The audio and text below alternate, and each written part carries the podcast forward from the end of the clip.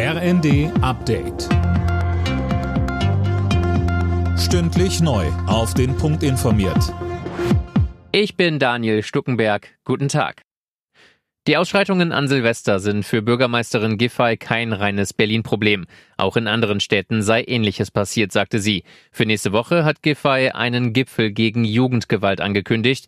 Dabei soll es auch um die Ursachen für die Ausschreitungen gehen und darum, was getan werden kann, dass es gar nicht erst zu solchen Situationen kommt. Giffey sagte, mit den Einsatzkräften, mit den Praktikern vor Ort, mit denen, die in der Jugendsozialarbeit, in der Integrationsarbeit, in der äh, Schulsozialarbeit unterwegs sind. Und das muss eben ein Mix an Maßnahmen sein.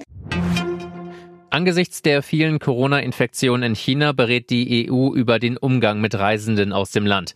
Es soll eine einheitliche Linie her. Bisher haben Spanien, Frankreich und Italien im Alleingang Pflichttests eingeführt. Deutschland lehnt solche Beschränkungen bisher ab. Unverständlich findet das die CDU. Der Vorsitzende des Gesundheitsausschusses im Bundestag, Erwin Rüddel, sagte im ersten, Mir kann niemand erklären, dass ich im ÖPNV oder im Fernverkehr Maske tragen soll und dann bei Einreisen aus China soll es eine Zumutung sein, sich testen zu lassen. Das macht für mich keinen Sinn. Im US-Repräsentantenhaus gibt es nach einem chaotischen Auftakt heute einen neuen Versuch, einen Vorsitzenden zu wählen. In den ersten drei Runden gestern hatte Kevin McCarthy nicht die nötigen Stimmen zusammenbekommen, obwohl seine Republikaner die Mehrheit in der Kongresskammer haben. Einige rechte Hardliner und Anhänger von Ex-Präsident Trump verweigerten McCarthy die Unterstützung. Sie finden ihn zu gemäßigt. Es war das erste Mal in 100 Jahren, dass im US-Repräsentantenhaus nicht gleich im ersten Wahlgang ein neuer Vorsitzender gewählt wurde.